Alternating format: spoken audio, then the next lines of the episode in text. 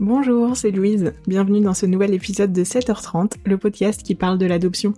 À mon micro, vous entendrez des femmes et des hommes qui ont été adoptés ou qui ont adopté. Ils nous témoignent de leur histoire, de leur parcours en toute authenticité et avec vérité. C'est parti, je te souhaite une belle écoute. Donc tout doucement, on va glisser vers le système nerveux, parce que c'est très en lien avec le traumatisme. Après le traumatisme, la personne va appréhender le monde avec un autre système nerveux. Il aura une perception complètement altérée de la sécurité et du risque. Porges, qui est le créateur de la théorie polyvagale, a inventé le mot neuroception. En fait, ça permet de désigner la capacité à évaluer la probabilité du danger dans son environnement. Quand on soigne des gens dont la neuroception est défectueuse, la difficulté majeure consiste à trouver des moyens pour réinitialiser leur physiologie, pour que leur mécanisme de survie cesse de jouer contre eux. L'objectif est de les aider à bien réagir au danger, mais aussi et surtout à retrouver la faculté d'éprouver de la sécurité intérieure, de la détente, du lien social avec les autres. Et là, pour moi, pour l'enfant adopté, on est en plein dedans. Il y a plein d'enfants qui vivent ça. Et donc en fait, ça peut être juste un problème de système nerveux qui est dérégulé. Lorsqu'on a un enfant adopté, le système nerveux aura été beaucoup sollicité en fait, pendant des années, pour certains, et à être en mode défense, fuite ou figement. Et en fait, ça fait que ça crée un système complètement dérégulé. Et l'enfant va être bien trop souvent en vagal dorsal. Donc en fait, il va alterner entre du sympathique fuyant et du sympathique agressif, sans même qu'il s'en rende compte et qu'il le sache. D'où par exemple ce comportement qui peut être passif-agressif. Le système nerveux de l'enfant se sent attaqué continuellement en fait. Le rôle du système nerveux, c'est de nous garder en survie et prendre soin de nous. Plus le complexe vagal ventral synchronise le système nerveux sympathique et parasympathique, plus la physiologie de chaque individu est à l'écoute de celle des membres de sa tribu. Ce qui veut dire que pour un enfant qui a été traumatisé, ça ne sera pas le cas. L'écoute, le contact social va être beaucoup plus compliqué puisqu'il n'aura pas vécu ça faut savoir que nous avons tous un système nerveux, hein, avec deux branches. Il y a l'axe sympathique qui agit comme un accélérateur et l'axe parasympathique qui agit comme un frein. Il joue un rôle important dans la gestion de l'énergie du corps. L'un prépare sa dépense et l'autre sa conservation. Le système nerveux sympathique est chargé de l'excitation qui inclut une réponse de lutte ou de fuite en cas de danger.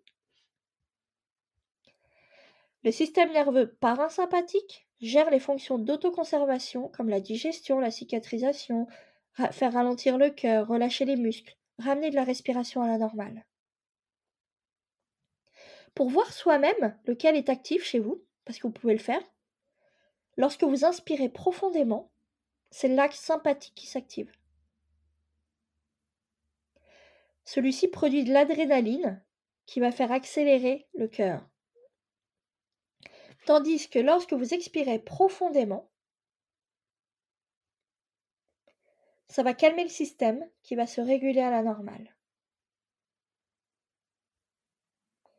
Puis, nous avons le nerf vague. Il part du tronc cérébral et relie votre cerveau à l'ensemble de tous vos organes. Et lui, il passe son temps à se demander suis-je en sécurité ici et maintenant? Inconsciemment, hein. Dans la théorie polyvagale, le système nerveux autonome régule trois états physiologiques fondamentaux, déterminés par notre niveau de sécurité à l'instant T. Les trois états sont le nerf vagal dorsal, donc en fait c'est une réponse de fuite, le nerf sympathique agressif, réponse de combat, le nerf sympathique fuyant, une réponse d'évitement. Et nous avons le nerf vagal ventral, qui est la réponse de sécurité. Nous sommes d'accord que tous ces états sont des états normaux, il n'y a rien qui est dysfonctionnel là-dedans. La seule chose, c'est que si tu passes ton temps à être dans du nerf vagal dorsal, donc dans la réponse de fuite, du nerf sympathique agressif, réponse de combat, ou du nerf sympathique fuyant, réponse évitement, sans même t'en rendre compte, ça veut dire que tu n'es jamais en réponse de sécurité et donc dans le nerf vagal ventral. Et il est tout à fait possible que des enfants adoptés passent leur temps à faire ces trois états sans jamais retrouver cet état de sécurité et cet état de nerf vagal ventral. Et en fait, c'est le parent qui doit le faire. Parce que lui est censé être dans le nerf vagal ventral. L'enfant ne sait pas. Et ce qui est important de savoir, c'est que tous nos choix vont dépendre de nos conditionnements du passé de nos traumas. Cette réponse, cet état interne n'est pas notre identité, c'est l'expression de notre mécanisme de survie. Votre physiologie, elle conditionne votre psychologie et vos émotions. Vos pensées et vos émotions ne sont que le reflet de l'expérience que vous faites dans votre corps. Chaque fois qu'on se sent menacé, on se tourne d'instinct vers le premier, qui est l'engagement social.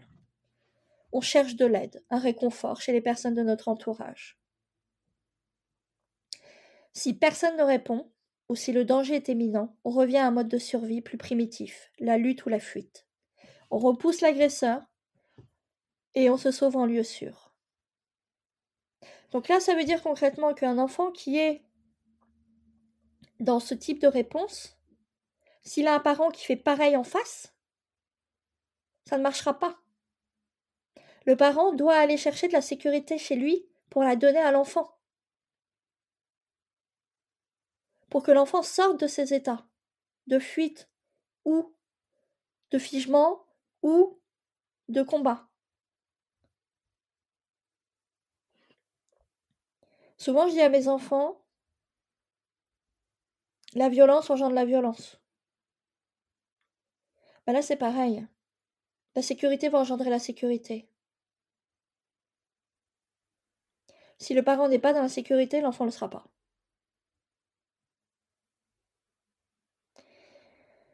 Et si ça ne marche pas non plus, cette deuxième réponse, qu'on ne peut pas s'enfuir, qu'on est cloué au sol ou coincé quelque part, l'organisme va tenter de préserver, de se préserver, il va fermer, il va se fermer en fait. Et il va dépenser un minimum d'énergie. Et c'est là où on est dans une sorte d'effondrement intérieur, une immobilisation, et on peut même se dissocier en fait. Donc, quand le complexe vagal ventral mène le jeu, qu'on se sent en sécurité et qu'on va vers les autres, c'est un état calme, d'accord? On est concentré, notre rythme cardiaque est un rythme normal, on crée des relations, euh, logiquement tout va bien. Chez l'enfant adopté, cette question a encore plus de sens, car s'il a vécu des situations d'insécurité, qu'il a été séparé de sa maman, qu'il l'a porté pendant neuf mois, qu'il a été abandonné à la naissance, pour certains, ou plus tard pour d'autres, qui eux vivront des situations d'insécurité dans leur quotidien avec des parents défaillants. Faut savoir que le nerf vague va se connecter à l'expérience qui a été vécue et qui a généré chez l'enfant du stress, de la peur, de la honte, de la souffrance, de l'impuissance, de l'incapacité. Et il va répéter le même schéma de défense et de survie qui a été efficace et qui est dans son système pour le protéger. Et même si le schéma de défense n'est pas adéquat pour le parent, qui ne comprend pas l'enfant ce qu'il est en train de faire, l'enfant il n'a pas trouvé d'autre manière de faire pour calmer son système nerveux et pour retrouver de la sécurité. Et pour défaire ces schémas, ça va prendre du temps. Peut-être des années pour certains. Tous les humains sur cette Terre ont un mécanisme de survie. Qu'est-ce qui se passe lorsqu'on a un système nerveux dérégulé? L'enfant va avoir une vie, avoir pardon, une plus grande sensibilité liée aux autres et à leur attitude vis-à-vis de lui. Des difficultés à créer des relations stables et satisfaisantes. Il va avoir une grande difficulté à réguler son excitation. Il va piquer des crises. Il va se renfermer sur lui, fuir, se dissocier.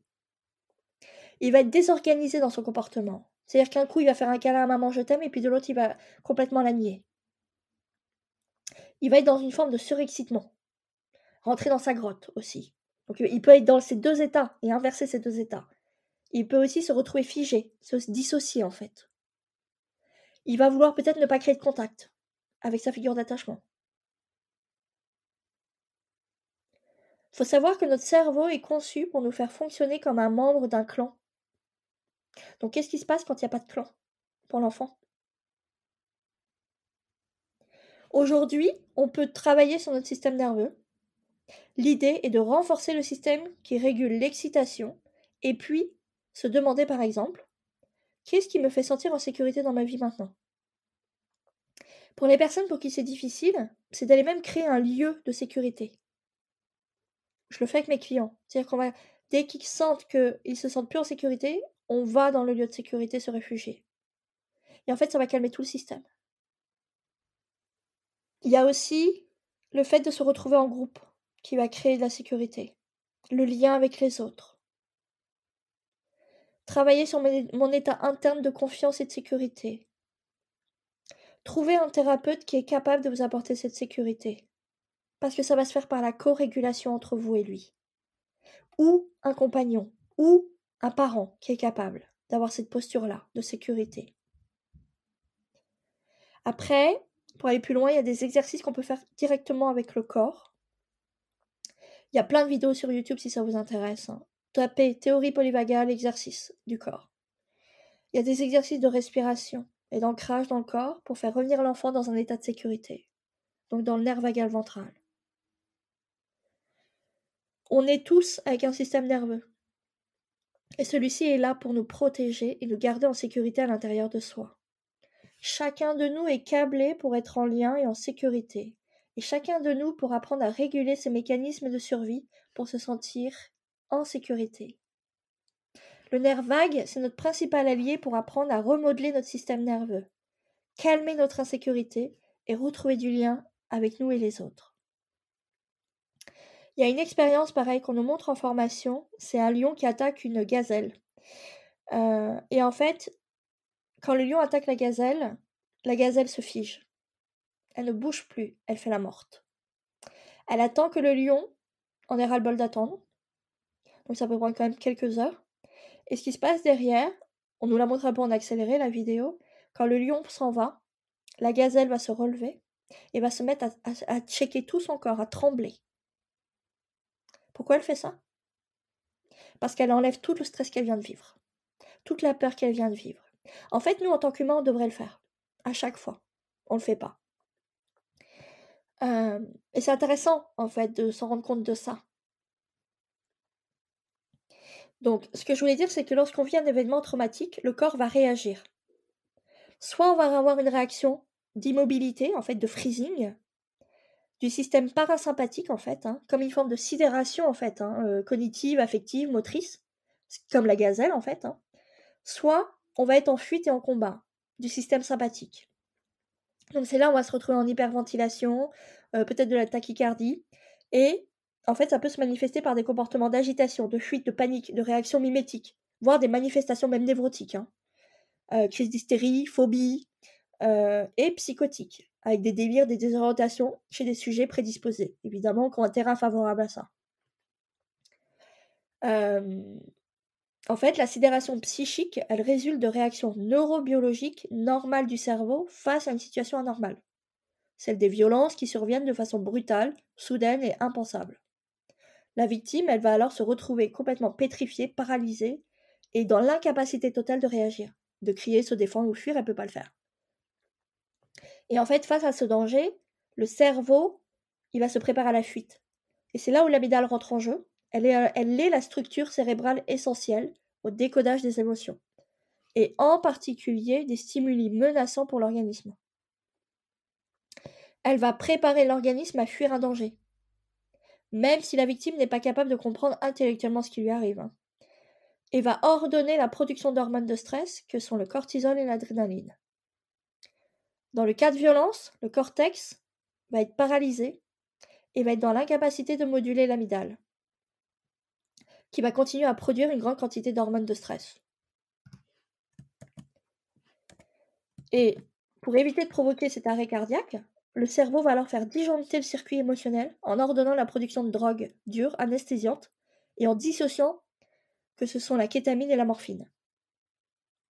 Et en fait, face à cette surcharge émotionnelle, le cerveau il va s'adapter et décide que sa meilleure chance de survie est de ne pas bouger. Et alors la victime, elle entre alors en dissociation, comme hors de son corps, et se sent spectatrice de ce qui est en train de se passer. Elle ressent plus rien, se sent déconnectée, comme anesthésiée physique et psychique. Et en fait, il y a des enfants traumatisés, adoptés, hein, qui peuvent arriver comme ça dans les familles.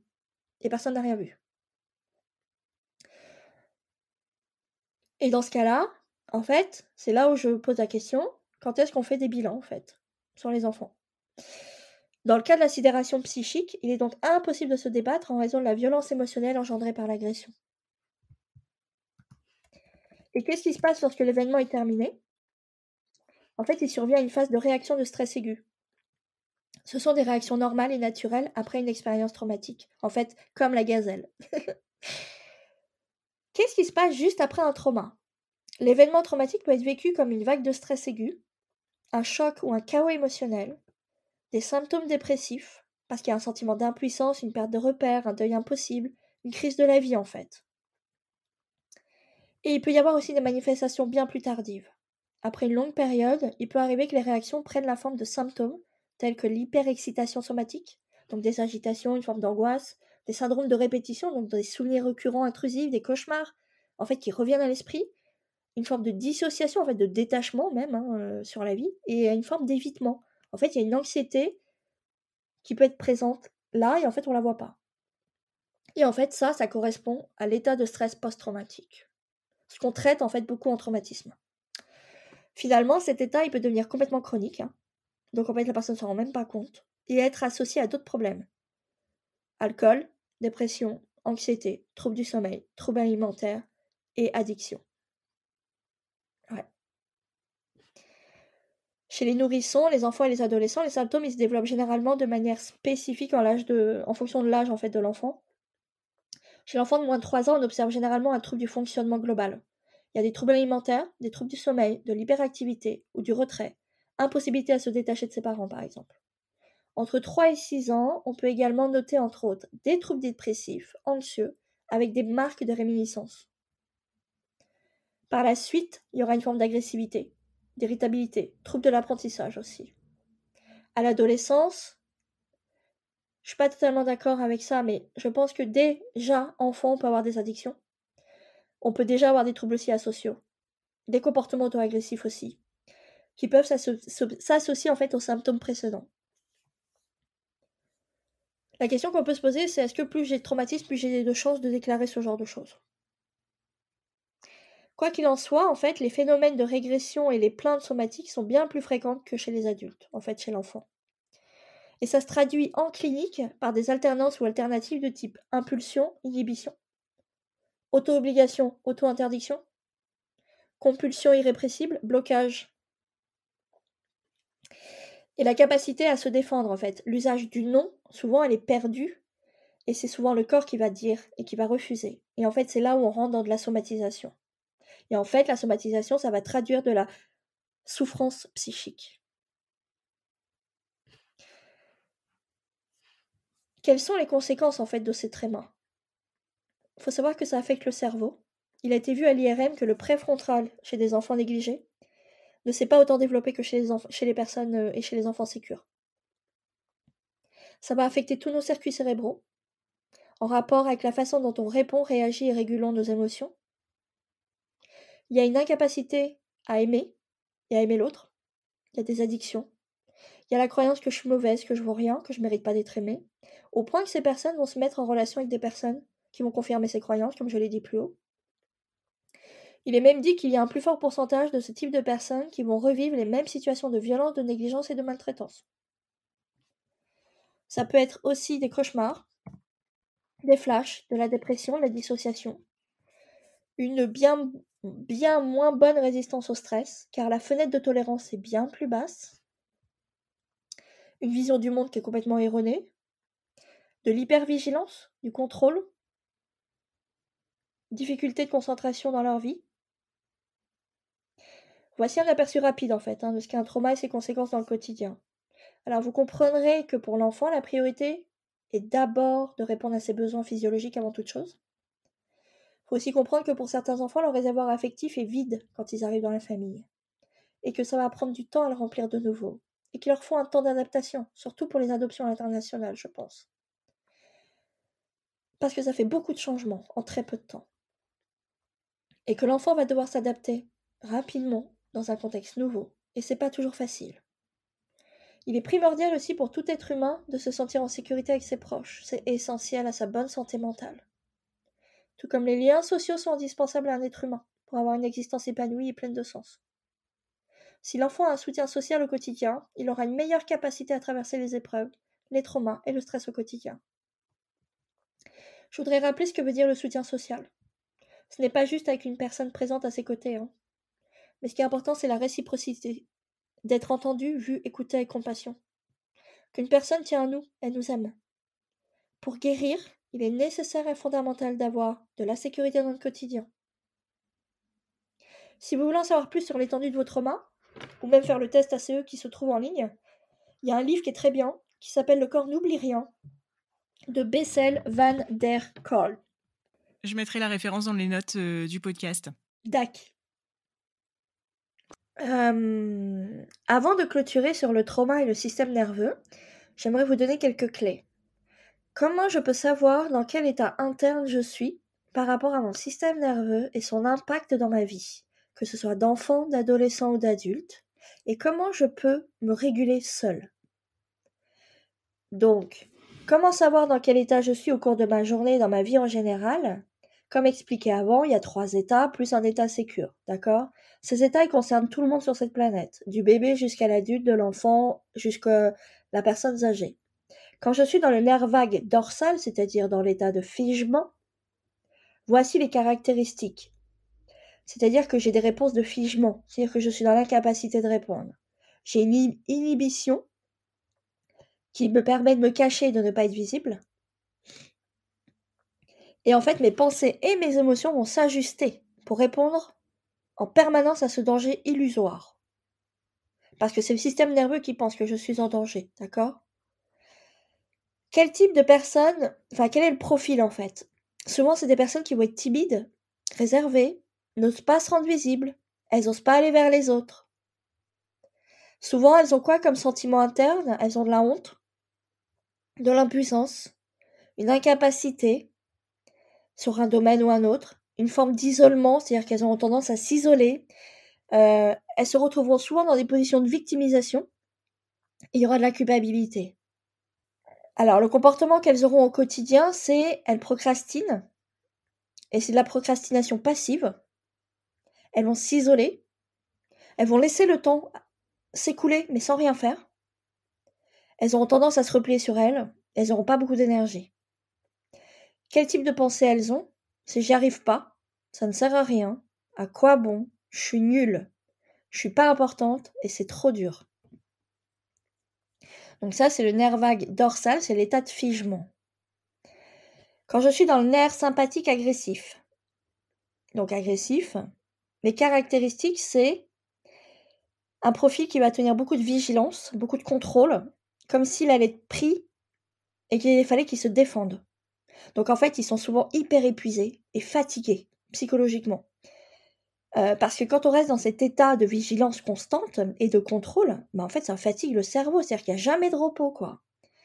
Euh, et en fait, c'est comme si on avait une alarme interne tout le temps activée. Comme si tu étais toujours prêt à fighter, à, te défendre, quoi. À te battre. Donc, le type de personnes qui sont dans ce type de, profil, d'état, c'est des personnes qui sont tout le temps, tout le temps en mouvement tout le temps actifs. Ils ne, savent pas rester immobiles, c'est-à-dire qu'ils vont pas faire de la méditation, ce type de personnes, par exemple. Ils se sentent tout le temps agressés par les autres, la vie, le système. Et c'est un profil qui est vraiment lié, enfin, leur profil est lié au fait qu'ils ont vécu un certain nombre de dangers enfants et que ça a été leur seul moyen de se défendre. Et ils sont toujours, toujours en alerte aussi. Donc, dans l'hypervigilance, quoi en termes de comportement, c'est des personnes qui sont très agitées. Euh, ils tiennent pas en place du tout. Ils ont beaucoup d'impatience. Euh, ils ont tendance à s'imposer beaucoup. Euh, ils se laissent pas faire. Euh, donc c'est compliqué dans une relation, par exemple. Hein. ils réagissent au quart de tour, comme s'ils n'avaient pas la capacité de prendre du recul sur ce qui arrive. ils sont disproportionnés dans leur comportement, donc ça veut dire que c'est des gens qui peuvent faire des énormes colères ou avoir une, une profonde tristesse en fait même. Hein. ils peuvent avoir un sentiment de, grande trahison parce qu'ils ont été trahis par le parent. et donc en fait ils le répercutent sur tout le monde. et ils sont beaucoup dans, ils sont sur leur garde en fait, beaucoup. En termes de pensée, souvent ils ont des pensées comme je dois, il faut, j'ai pas le choix. Ils sont dans la psychologie du mérite hein, et ils n'abandonnent jamais les sentiments qui sont les plus présents chez eux, c'est la colère, la haine, la jalousie, la frustration, l'injustice, beaucoup d'injustice, ils râlent tout le temps. Donc après, quand je suis dans le nerf sympathique fuyant, qui est un peu l'opposé hein, de celui d'avant, euh, on verra après que ça joue même sur le lien d'attachement. D'accord? C'est-à-dire qu'on peut être fuyant et agressif. Donc euh, passif-agressif. D'accord? C'est un, type de personnalité, ça. Voici les caractéristiques. En fait, ils sont beaucoup dans la protection et ils évitent les situations. Ils se connectent pas à leurs émotions. Ils sont incapables de se connecter à leurs émotions. Ils ne veulent pas de contact avec l'extérieur et les autres. Ils sont souvent absents, en fait. C'est-à-dire que tu as l'impression d'être en face de quelqu'un, mais il n'est pas là. Son esprit n'est pas là. Euh, et ils s'échappent, en fait, parce qu'ils veulent pas se confronter à la souffrance qu'ils vivent. Euh, ce qui est surprenant, c'est que ces personnes sont quand même très actives aussi, et en mouvement. Mais pourquoi? Pour éviter le danger et la souffrance.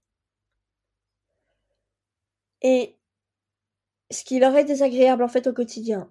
Parce que pour eux, c'est vu comme dangereux. Souvent, c'est des personnes qui ont une mauvaise foi, enfin qui sont de mauvaise foi. Euh, ils se déresponsabilisent facilement. Ils sont euh, dans un bien-être illusoire parce qu'en fait, ils sont pas connectés à qui ils sont. Ils sont en mode fuite en fait et euh, pas alignés en fait intérieurement. Donc, eux, ce qui est amusant, c'est qu'ils ont un comportement, ils procrastinent, mais activement. À la différence de l'autre d'avant, euh, ils font le plein de choses pour remplir le vide. D'où certaines addictions, ou pour combler des peurs internes. Ils ont tendance à se raconter des histoires. Ils sont souvent en mode sauveur. Et ils peuvent même aller jusqu'au mensonge d'une situation. Même s'ils sont responsables. C'est-à-dire qu'ils vont pas reconnaître leur tort. Donc comme j'ai dit, ils ont déjà ils ont des addictions et en fait, quand ils font des activités, ça leur permet de ne plus penser à leurs problèmes. Mais c'est des personnes qui ne les règlent pas. Ils ne règlent pas leurs problèmes. Parce qu'il y a trop de souffrance. En termes de pensée, souvent tu vas entendre ce n'est pas de ma faute, je n'y suis pour rien. Ils remettent à plus tard ce qui est important. Euh, si j'avais ça, je pourrais. Je le ferais peut-être plus tard. Ensuite, quand on passe dans le système du nerf vague ventral, donc là on est en mode sécurité, en fait c'est le mode où on devrait tous être. Les caractéristiques, c'est un système nerveux qui est régulé. On est d'accord que tous les systèmes nerveux que j'ai cités avant ne sont pas régulés. Euh, ils ont une capacité à avoir la souffrance chez l'autre. Il n'y a pas besoin de sauver l'autre. Ils proposent leur aide quand il y a besoin. C'est-à-dire qu'il y a vraiment un équilibre intérieur et même une maturité émotionnelle. Ils ont une compréhension de l'autre mais aussi un respect de l'autre. Euh, souvent, ils ont des sentiments de compassion, de gratitude, d'amour, de compréhension de l'autre. Euh, ils ont une grande capacité à revenir au calme, à développer une résilience psychologique. Donc cette résilience, est-ce qu'elle est reliée au fait qu'ils ont euh, de la sérotonine en grande quantité ou est-ce que on leur a montré comment faire pour être dans la résilience psychologique et émotionnelle? Et en fait, le fait qu'ils soient comme ça, ça leur permet de revenir au calme très vite. Ils se sentent en sécurité, c'est-à-dire qu'ils n'ont pas peur du monde extérieur, ils savent créer du lien avec les autres, mais aussi avec eux-mêmes. Donc en fait, ils sont très connectés avec leurs émotions et qui ils sont. Euh, c'est des personnes vraies, en fait, souvent. Euh, ils arrivent à distinguer le vrai danger du faux. C'est-à-dire qu'ils arrivent à comprendre que c'est le cerveau par moment qui euh, déraille et qui fait qu'il a euh, souvent, en fait, on, dit que le cerveau souvent va dans le futur ou dans le passé. En fait, il a du mal à être au moment présent. Mais eux, ils ont cette capacité à voir que, ok, là, il se fait ses propres histoires et non, je ne rentre pas dedans en fait. Je reste dans le moment présent. Euh, ils ont souvent une grande maturité émotionnelle euh, qu'on leur a appris, hein, évidemment. Ils savent apporter de l'aide, mais au juste, vraiment juste, c'est-à-dire qu'ils vont pas dépasser les limites de jouer au sauveur, mais ils savent quel est l'équilibre nécessaire. Et la différence par rapport à tous les autres, ils ont une grande capacité de demander de l'aide aux autres quand ils ont besoin, tandis que les autres profils ne demandent pas d'aide. Euh, donc ils savent se connecter aux autres, c'est des grands créatifs, ils ont confiance, ils, ont, euh, sont en sécurité dans le monde. Et en fait, cet état, ça permet de régénérer, de se régénérer complètement, d'augmenter son immunité, ça affaiblit les inflammations et les risques cardiovasculaires, l'AVC et même l'obésité, quoi, quand tu es dans cet état. Tandis que quand tu es dans les autres états, tu as des risques plus de maladies,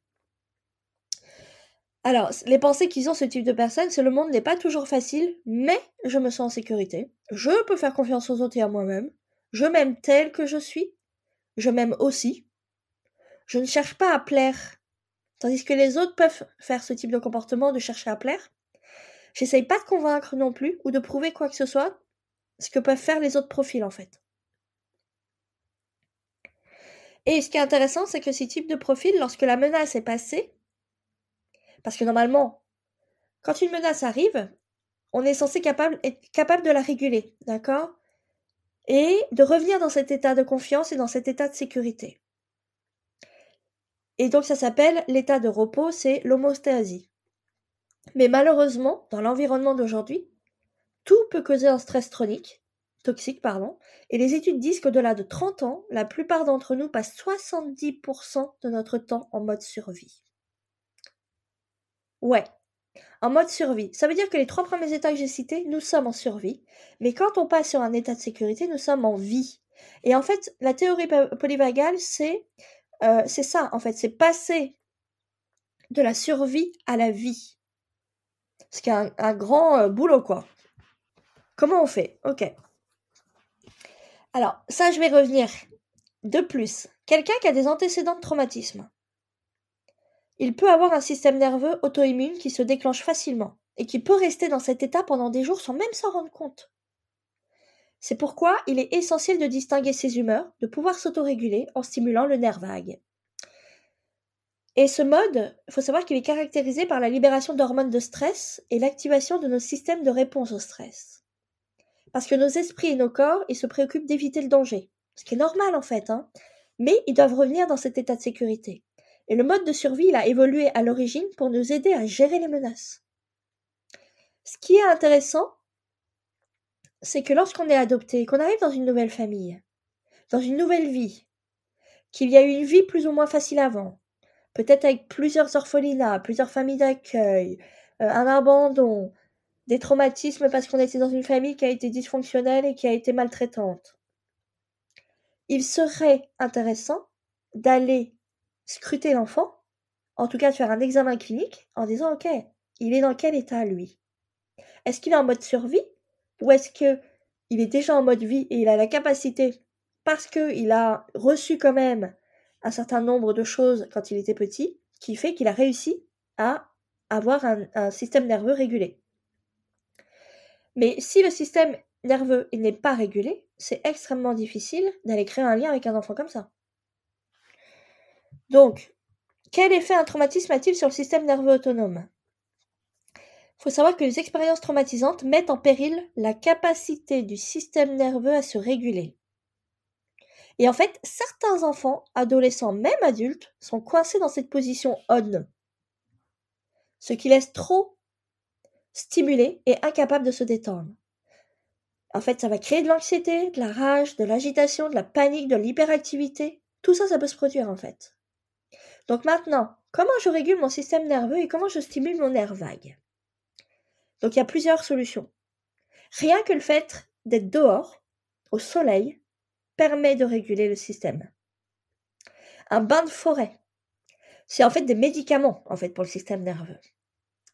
La méditation, le yoga peut aussi aider. Parce qu'en fait, le yoga va même augmenter l'activité nerveuse du vague pour vous aider à garder un calme intérieur et en fait, c'est vachement efficace pour les personnes qui sont très anxieuses ou en dépression. Respirez lentement et profondément active le nerf vague. Et en fait, ça envoie des, des, messages au cerveau qui l'aident à faire baisser votre tension artérielle et votre rythme cardiaque. Ensuite, vous pouvez faire aussi, c'est prendre du temps, un espace où vous pouvez prendre soin de vous, prendre soin de vos besoins, Faire des activités qui nourrissent votre âme. Le fait de bouger aussi. Mettre du mouvement. Aller marcher. Peut-être danser. Secouez-vous, en fait. Va permettre de sortir de cet état de figement, de cet état on, et mettre le circuit en route. Euh, se baigner dans de l'eau froide. Une petite douche froide tous les matins active le nerf vague. Alors après, il faut avoir envie. Euh, en fait, l'eau froide ou les bains de glace atténuent l'inflammation qu'on peut avoir et augmentent nos mécanismes de réparation. Et donc en fait, ce contact avec le froid va comme euh, faire un choc avec le système nerveux et va tout d'un coup, schlac, ça va redescendre. Tu vois? Ça peut être aussi écouter de la musique. De la musique qui nous fait du bien. Euh, manger du bon gras pour construire les tissus, tissus nerveux, c'est hyper important en fait. Pour le cerveau, les nerfs et les hormones. Quand je dis du bon gras, c'est des oméga 3, 6, 9, c'est des petits poissons. C'est ce qui contient vraiment le plus de gras euh, euh, qui est nécessaire pour notre système nerveux et cerveau. Évidemment, comme on en parlait avant, de bien dormir. Fixer un objectif personnel au moins de 7 à 8 heures par nuit pour avoir tous les bienfaits. Chanter, fredonner, en fait, ça stimule le système cardiaque, en fait. Et donc le nerf vague.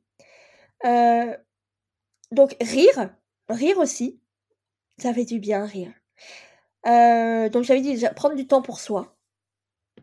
Et ça peut être aussi marcher pieds nus dans de l'herbe. En fait, c'est se reconnecter à son corps, en fait. Hein. Euh, du journaling aussi, par exemple, ça peut être nécessaire et ça peut faire du bien. Alors après, en méthode thérapeutique, vous avez de l'EFT, qui est euh, très efficace, ou de l'IFS, qui sont deux méthodes qui peuvent aider, en fait, à sortir de ces, états. Voilà quelles sont les différentes, euh, possibilités pour réguler son système nerveux ce que j'aimerais dire, c'est qu'un système nerveux régulé est fondamental pour pouvoir naviguer dans le monde avec un sentiment de sécurité et de bien-être. Nous rencontrons tous des problèmes au cours d'une journée. Certains sont plus faciles à gérer que d'autres, mais quelle que soit l'expérience vécue, de légère à traumatisante, le fait de comprendre le fonctionnement du système nerveux permet de retrouver le chemin de la régulation. Lorsqu'on apprend à nous lier d'amitié avec notre système nerveux, à en détecter les états et à nous ancrer en fait dans la sécurité autonome, parce qu'on est tous capables de le faire, les défis, sauf vraiment les gros traumatismes, euh, les défis inévitables auxquels on sera confronté au cours de la journée, eh ben ils seront plus aussi redoutés, parce qu'on saura revenir dans cet état de sécurité. Et si nous mettons un problème en suspense et nous efforçons d'apprendre à façonner nos systèmes dans le sens de la sécurité de la connexion, on pourra revenir au problème et le voir avec un regard différent. Donc, ancré dans un système régulé, des options apparaissent et des possibilités se décident en fait. Et voilà, c'est fini pour cet épisode. Si tu souhaites faire passer des messages ou réagir à cet échange, tu peux le faire sur le compte Instagram 7h30.podcast. Je me ferai un plaisir de les relayer à la personne qui vient d'échanger avec nous. D'ailleurs, si cet épisode t'a plu, je t'invite à en parler autour de toi et à mettre 5 étoiles et un commentaire si tu en as envie sur Apple Podcast. Ça permet de donner de la visibilité au podcast ainsi qu'à tous ces échanges. Et si tu as envie de partager ton histoire et ton parcours à ton tour, je t'invite à remplir le formulaire qui est en lien dans les notes de ce podcast. J'échangerai avec toi avec grand plaisir. En tout cas, d'ici là, je te dis à la semaine prochaine.